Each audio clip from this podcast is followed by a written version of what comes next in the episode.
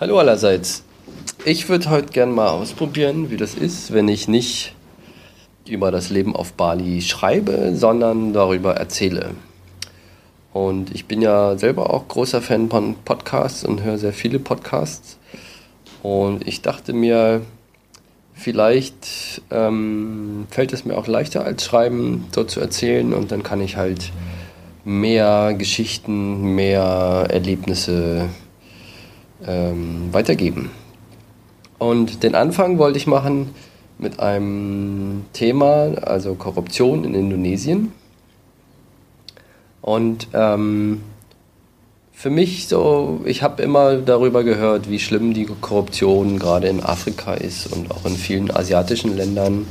Und ich konnte mir das immer nicht vorstellen oder nicht konkret vorstellen. Und durch die letzten zwei Jahre in Indonesien ähm, ist es aber viel greifbarer geworden.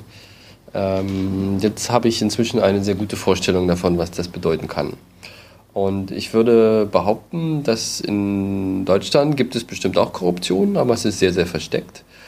Und in Indonesien ist es wirklich ein alltägliches Phänomen und es begegnet einem fast in allen Lebensbereichen. Und ähm, deswegen, so, ich äh, möchte dann halt ein paar Beispiele erzählen. Und ich glaube, das erste Beispiel, womit halt die meisten Touristen oder auch die meisten Expats in Kontakt kommen, sind einfach Polizeikontrollen. Und ähm, typischerweise, äh, man fährt halt auf der Straße rum und dann wird man angehalten von der Polizei und ähm, wenn man keinen Helm hat, ist das schon mal schlecht, weil das ist äh, vorgeschrieben. Und dann kontrollieren sie halt noch die Papiere, ähm, ob man einen Fahrzeugschein hat und ob man internationalen Führerschein bzw. einen einheimischen Führerschein hat. Und wenn eins davon fehlt oder eins davon nicht richtig ist, ähm, dann freuen sie sich und weil dann können sie halt nämlich eine Bestechung kassieren. Und mir ist das zum Glück äh, bisher nur einmal passiert. Und da war es dann halt so, ich hatte ähm, zu dem Zeitpunkt meinen internationalen Führerschein nicht. Und ich hatte irgendwie auch nur eine Kopie, Kopie von den Fahrzeugscheinen dabei. Also ich war dran. Und der Polizist sagte dann, naja, ähm, dann musst du halt morgen irgendwie, ich schreibe dir jetzt einen Strafzettel und dann musst du halt morgen irgendwie nach Denpasar in die Hauptstadt fahren und bei der Polizeistelle dann das bezahlen. Ich habe da halt gesagt, na gut, alles klar, sag mir mal, wo ich hinfahren muss und so. Und dann hat er aber gesagt, oder äh, du kannst einfach jetzt 200.000, also ungefähr 20 Dollar, bezahlen und dann ist das Ganze erledigt. Und äh, ich wollte dann nicht und ähm, weil ich gehört hatte, man soll eigentlich nicht mehr als 50.000, also 5 Dollar bezahlen, das wäre mehr als genug Bestechung. Und äh, habe dann ein bisschen mit ihm geredet und irgendwann sagte er dann, ich soll mal mit seinem Chef reden, der war dann irgendwie auch da. Dann habe ich mit seinem Chef geredet und ähm, der hat dann halt irgendwie versucht, äh, mir ein bisschen Angst zu machen oder mir zu erzählen, äh, wie viel ich denn bezahlen müsste, wie viele Millionen, wenn das alles vor Gericht landet oder so. Und ähm, ich habe dann halt am Ende habe ich dann mit ihm ein bisschen gehandelt und habe dann 10 Dollar bezahlt. Ähm, so viel, weil ich halt irgendwie nicht cool genug war, äh, so richtig mit der Polizei irgendwie um die Bestechungs, die Höhe der Bestechung zu handeln. Aber äh, vermutlich auch noch ganz gut weggekommen. Und ähm, ja, also ich habe noch nie gehört, dass irgendjemand einen Strafzettel bekommen hat, alle Leute, wenn sie irgendwas falsch gemacht haben, wenn irgendwas nicht in Ordnung ist, sie bezahlen halt irgendwie Cash und sie handeln immer darum, wie viel sie bezahlen. Ähm, ein Kollege von äh, Claire, der hat auch erzählt, der fährt öfter mal über rote Ampeln und da wurde er dann schon öfter mal angehalten und ähm, hat er auch keinen Strafzettel bekommen, aber dann wird es halt ein bisschen teurer irgendwie. Und ähm, Claire hat so irgendwie über die Schule halt auch einen einheimischen Führerschein bekommen und ähm, angeblich ist es wohl Pflicht, dass man halt auch einen schriftlichen Test macht. Auf Indonesisch natürlich. Ähm, nur keiner von den Lehrern an ihrer Schule kann gut genug Indonesisch, dass sie diesen Test bestehen würden. Und ähm, das war dann irgendwie von der Schule organisiert mit so ein paar Lehrern, die sind alle irgendwo hingefahren. Es wurden Fotos von ihnen gemacht, sie haben irgendwie 50 Dollar bezahlt oder so und dann haben sie den Führerschein bekommen. Ohne Test und so.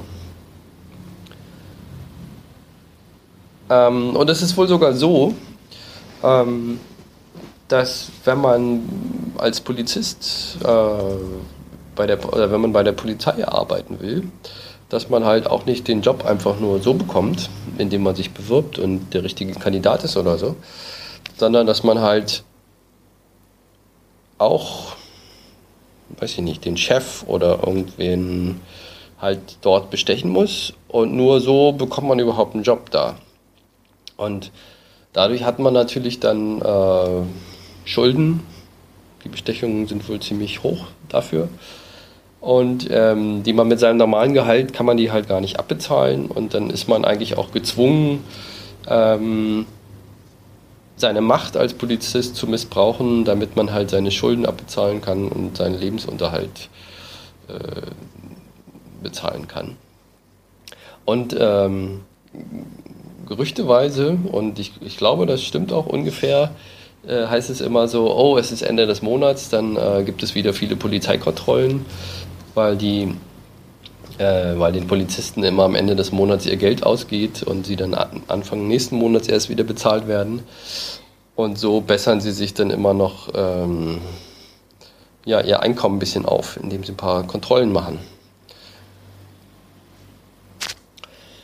Ein anderes Beispiel ist äh, von Freunden von uns äh, beim Zoll bei der Einreise nach Indonesien. Wir haben Weine mitgebracht von irgendwo und hatten halt ein paar Flaschen zu viel mit dabei. Statt äh, den eine erlaubte pro Person hatten sie irgendwie vier pro Person mit.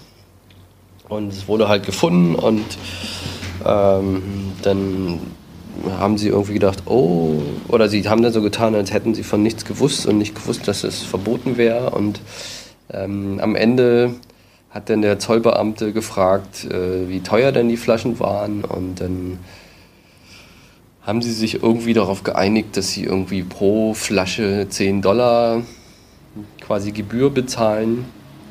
Und ähm, dann war das ganz gegessen und sie wurden nicht offiziell bestraft oder es wurde ihnen nicht weggenommen oder so, ähm, sondern gegen kleine Bestechungen konnten sie das dann alles behalten und sie konnten gehen.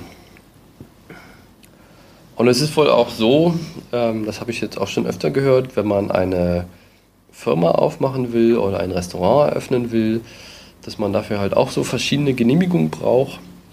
Und das ist immer schwierig, die zu bekommen. So beim Restaurant braucht man zum Beispiel eine, wenn man Alkohol ausschenken will und wenn man ähm, abends aufhaben will, braucht man auch irgendwie noch eine. Und ähm, ja, es dauert immer sehr lange und man kann das halt beschleunigen, indem man an den richtigen Stellen irgendwie ein bisschen Geld reinsteckt.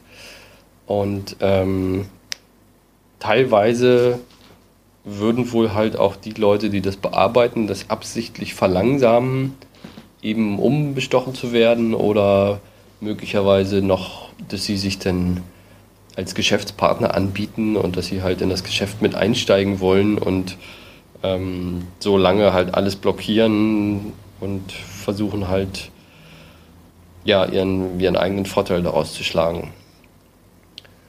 Und ähm, es gibt hier in der Nähe gibt es ein Hotel, was gerade neu gebaut wird. Und bei dem war es wohl so, ähm, es fehlte ihnen noch die Baugenehmigung und das Land war lange, lange so quasi ähm, mit einem Bauzaun umzäunt, aber die Bauarbeiten haben immer nicht begonnen. Und irgendwann ähm, haben sie dann aber schon mal eine Straße zu diesem oder die, die existierenden, den existierenden Weg ausgebaut zu einer richtigen Straße.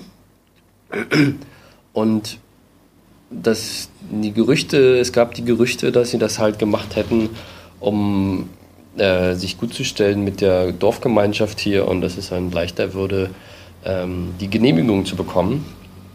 Und direkt nebenan steht auch ein Hotel, was eigentlich fertig ist, bis auf so ein paar Kleinigkeiten, ähm, was aber jetzt schon seit, naja, sechs Monaten oder so nicht mehr weitergebaut wird. Und ähm, da sagt man, dass denen halt entweder das Geld ausgegangen ist und ähm, es gab wohl viele Probleme mit der Dorfgemeinschaft und ähm, wahrscheinlich und viel Ärger und ähm, wahrscheinlich sind da halt also entweder fehlen da halt noch Genehmigungen oder sie haben halt so viel Geld für Bestechungen zahlen müssen, dass sie jetzt nichts mehr haben oder so. Aber das ähm, entwickelt sich gerade zu so einem Geisterhotel. Und ähm, ja, am quasi am anderen Ende, was man jetzt halt nicht selber erlebt, aber wovon man immer liest, sind ähm, die Berichte in der Zeitung, wo halt hochrangige ähm, Menschen halt der Korruption verdächtigt und auch verhaftet werden. Und ähm, eigentlich jeden Tag, wenn man in die Zeitung guckt, kann man über so einen Fall lesen. Und das ist dann zum Beispiel der Chef der Polizei oder es ist der Vorsitzende von der Partei so und so. Oder es ist ein Richter und ganz oft sind es irgendwelche Abgeordneten. Und ähm, also es ist wirklich unglaublich, wie viele Korruptionsfälle es gibt, die halt aufgedeckt werden und die verfolgt werden. Und wahrscheinlich gibt es halt noch mehr, die nicht ans Licht kommen. Und ähm, bei denen, die halt in der Zeitung stehen, da handelt es sich dann auch oft um Millionen von Dollar, die veruntreut werden oder ähm, Genehmigungen, die erteilt wurden, die nicht hätten erteilt werden dürften oder Land, was verkauft wurde oder äh, Wälder, die abgeholzt werden, abgeholzt wurden, was nicht erlaubt war. Also es ist wirklich immer, ist wirklich verrückt. Und angeblich ist es halt wohl so, dass, ähm, dass halt ganz oft bei solchen hoch, äh, hochrangigen Bestechungsfällen ähm, die Strafen vergleichsweise niedrig sind. Also dass dann vielleicht eine Strafe von, weiß ich nicht, 100.000 bezahlt werden muss, aber sie haben irgendwie 5 Millionen veruntreut und wenn das Geld halt nicht gefunden oder nicht ähm, beschlagnahmt werden kann, dann ähm, können sie es halt irgendwie behalten und die sind dann zwar einige Jahre im Gefängnis, aber danach sind sie dann halt reich.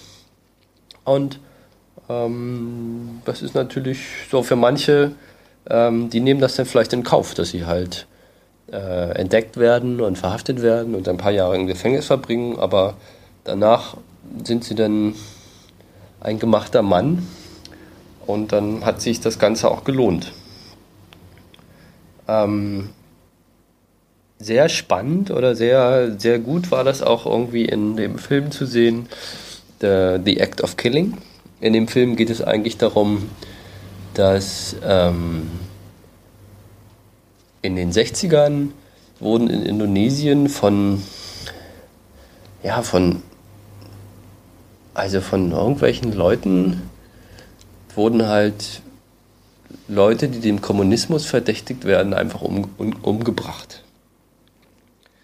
Und es war nicht mal so eine Geheimpolizei, sondern es waren irgendwie so eine sehr dubiosen Individuen, die halt hunderte von Leuten umgebracht haben. Ähm, also sehr interessanter Film, sehr schlimmer Film. Und einer von denen, äh, die daran beteiligt waren, ähm, der wurde halt in dem Film, wurde gezeigt, was er heutzutage so macht. Und ähm, er wollte sich äh, wählen lassen. Er hat eine Partei gegründet und er war halt da der Kandidat, um Bürgermeister zu werden oder so. Und das Lustige war halt, er hat überhaupt kein Programm gehabt, er hat keinen Willen gehabt, politisch aktiv zu sein und das Einzige, was er halt wollte, war in so eine Machtposition zu kommen und ähm, um dann halt bei Gesetzesverstößen Leute zu erpressen.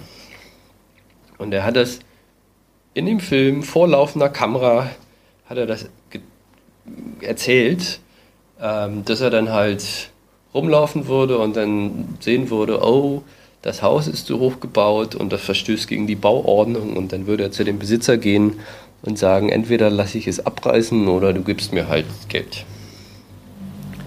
Und ähm, was besonders lustig noch war, es gab noch eine Szene, ähm, wo er dann Wählern äh, versucht hat, davon zu überzeugen, dass sie ihn wählen sollen. Und ähm, die Wähler haben halt sich auch gar nicht für die Inhalte interessiert, sondern die haben nur gefragt, ähm, warum er dann gar keine T-Shirts mitgebracht hat. Weil es gäbe ja sonst gar keinen Grund, dass sie ihn wählen würden. Und ähm, es gibt auch einen interessanten Artikel in einer Zeitung, den ich gelesen habe, wo halt das so ein bisschen, also wo sie halt versucht haben, so die Ausmaße von äh, gekauften Stimmen zu skizzieren. Und sie haben eigentlich herausgefunden, dass das komplett normal ist und das ist passiert die ganze Zeit bei allen Wahlen in Indonesien, ähm, dass halt bei Wahlveranstaltungen Geldgeschenke gemacht werden, es werden Gebetsteppiche verschenkt oder Lebensmittel wie zum Beispiel Reis oder Mais und es ganz, ganz viele von diesen Stimmen sind halt einfach gekauft. Und es geht sogar so weit, dass manche Parteien versuchen, so Kontrollsysteme zu etablieren, ähm, mit denen sie dann halt rausfinden können, ob die Wähler, die sie bestochen haben, auch wirklich für sie gewählt haben. Weil es wohl das Problem gibt, dass sich die Wähler mehrfach bestechen lassen von verschiedenen Parteien und ähm, die haben natürlich nur eine Stimme. Und das will man als Partei ja natürlich nicht, dass die Wähler einen dann betrügen. Dieses Beispiel mit der Bauordnung ähm, zeigt auch irgendwie, dass Gesetze hier nicht nur dazu da sind, um das Leben zu regeln. Das haben wir ganz schön mal erlebt, und zwar auf einer der Nachbarinseln von Bali, auf, auf Lembongan. Da ist es so, wenn man ein Mo also alle Motorräder, fast alle Motorräder haben keine Nummernschilder da und es gibt eigentlich niemand, der dort mit einem Helm fährt. Und ähm, wenn wir dort versucht haben, Motorräder zu mieten, war es auch immer schwer, dass wir einen Helm bekommen haben. Und einmal haben wir halt die, die schöne Antwort bekommen auf unsere Frage, können wir denn einen Helm haben? Haben wir die Antwort bekommen, äh, wofür wollt ihr denn einen Helm haben? Es gibt ja gar keine Polizei hier, man braucht ja gar keinen Helm. Der Sinn von diesen Gesetzen wird halt irgendwie gar nicht äh, beachtet, sondern entweder kann man sie halt ausnutzen oder man schützt sich davor, dass, äh, dass andere Leute die Gesetze ausnutzen. Und ein ganz krasses Beispiel für Korruption in Indonesien ist auch das Buch Hotel K, ähm, was von den Zuständen in, ähm, im Gefängnis in Bali, in, in Kirobokan, was auch ganz in der Nähe hier ist, handelt.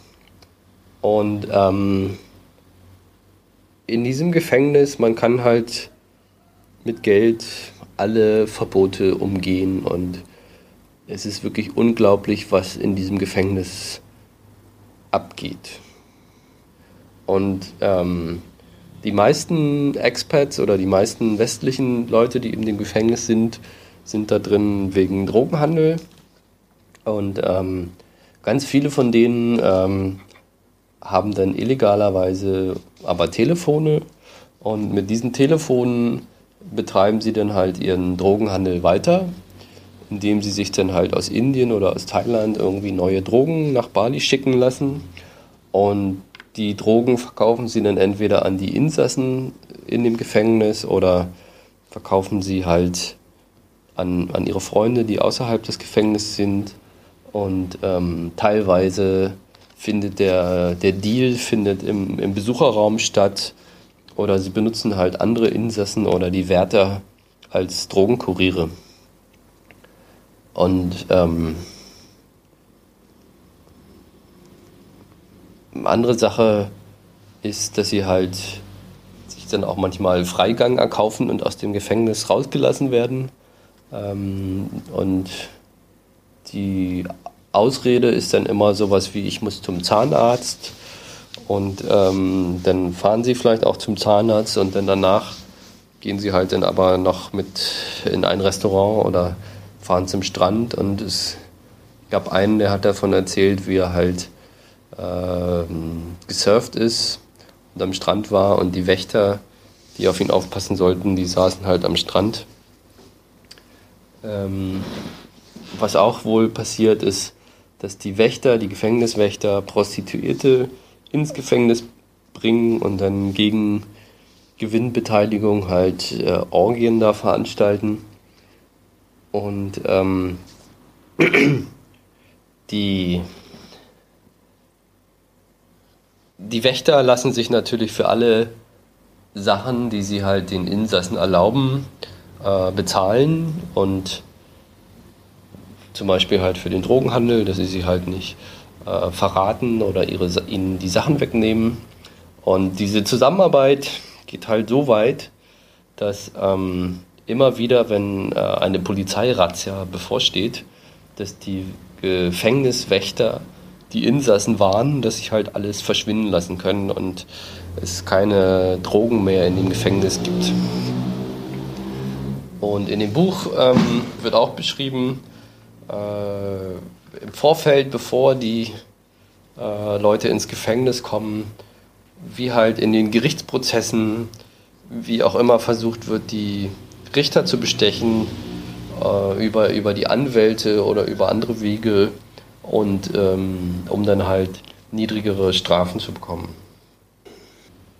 Also, also gerade in diesem Buch Hotel K, es sind wirklich verrückte Zustände und es ist kaum kaum zu glauben, ähm, was da alles passiert. Und das ist halt auch wirklich kein, kein System, in dem man eigentlich leben will, wenn man sich halt nicht verlassen kann auf, auf die Behörden und auf ähm, ja, und das alles eigentlich so läuft, wie es laufen sollte.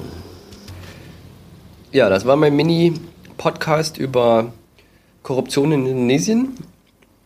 Ähm, mit einfachsten Mitteln aufgenommen, nur mit meinem Telefon.